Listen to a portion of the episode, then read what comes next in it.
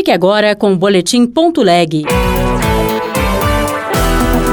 Boletim Ponto Leg. As últimas notícias do Senado Federal para você. No retorno dos trabalhos legislativos, Congresso tem 20 medidas provisórias na pauta de votações. Uma das MPs em pauta é a que reonera a folha de pagamentos de 17 setores da economia. Senado debate ampliação de cobrança de taxa para financiar cinema nacional. Eu sou Marluce Ribeiro e este é o Boletim Ponto Leg. O Congresso Nacional retorna do recesso parlamentar em fevereiro com 20 medidas provisórias na pauta de votações. Reoneração da folha, precatórios e enfrentamento a desastres climáticos estão entre os temas das MPs.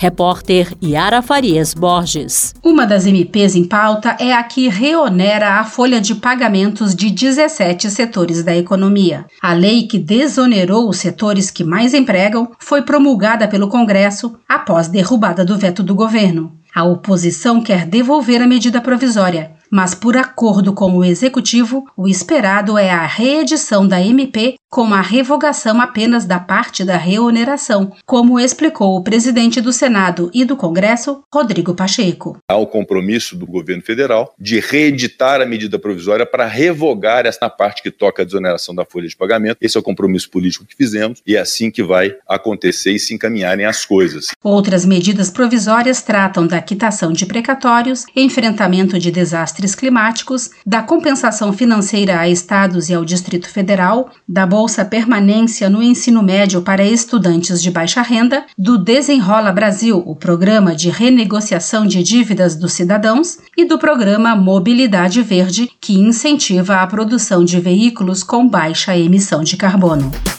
A Comissão de Assuntos Econômicos pode concluir no início de 2024 a votação de projeto de lei que inclui o streaming na cobrança da taxa voltada para o incentivo à indústria audiovisual brasileira. Senadores aguardam posicionamento da Ancine sobre que tipos de serviços poderão ser taxados. Repórter Bruno Lourenço. A ampliação da cobrança da contribuição para o desenvolvimento da indústria cinematográfica nacional foi aprovada nas comissões de Educação e de Assuntos Econômicos. Mas na CAI, o relator Eduardo Gomes apresentou um requerimento de informações à Agência Nacional do Cinema que provocou o adiamento do turno suplementar de votação. Eduardo Gomes, que é senador do PL do Tocantins, admitiu que, após uma série de manifestações, ficou com dúvidas sobre quem seria de fato enquadrado na taxa, se YouTube, Netflix, TikTok e Instagram influenciadores digitais e produtores de conteúdo. Faz-se necessário um posicionamento claro da Agência Nacional de Cinema, ANCIME, acerca do entendimento dessa agência reguladora de quais são as empresas que são enquadradas como fornecedores de serviços de vídeo sob demanda, streaming, bem como quais serviços são classificados como tal, ambos para efeito de cobrança da referida contribuição, a taxa já existe para as TVs abertas por assinatura, cinemas e operadoras de celular e internet. Antes da votação definitiva na CAI, os senadores também vão analisar a sugestão da senadora Damares Alves, do Republicanos do Distrito Federal, de excluir conteúdos audiovisuais religiosos da Condecine.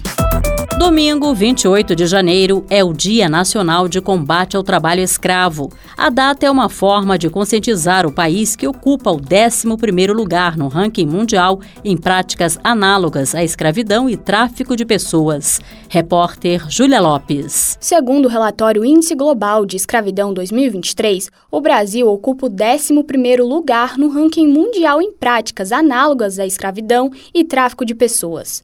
No próximo domingo, 28 de janeiro, celebra-se o Dia Nacional de Combate ao Trabalho Escravo. A data faz referência a um episódio que aconteceu em 2004, quando três auditores fiscais do trabalho e um motorista foram assassinados durante a averiguação sobre denúncia de trabalho escravo em fazendas de Unai, em Minas Gerais.